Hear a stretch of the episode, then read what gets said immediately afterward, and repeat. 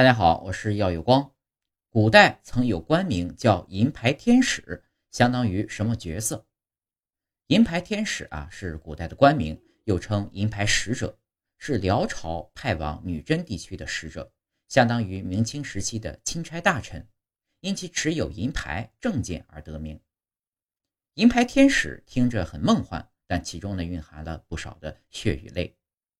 契丹族建立了辽帝国。控制了女真族部落两百多年，银牌天使不断逼迫女真族进贡大量的物品，同时呢，他们还有见诊的特权。所谓见诊啊，就是女真人向特使进贡未婚的女子，久而久之，激起了女真族的反抗欲望，这也为辽日后的灭亡埋下了伏笔。官名呢，又称作银牌使者。辽金两朝凡遣使外出，贵人。配金牌，其次配银牌，俗呼银牌郎君或银牌天使。牌上呢有阿保机或阿古达画押及吉地、走马、国信等字。宋朝呢也有银牌制造，始于太平兴国三年，也就是九七八年，废于端公二年九八九年。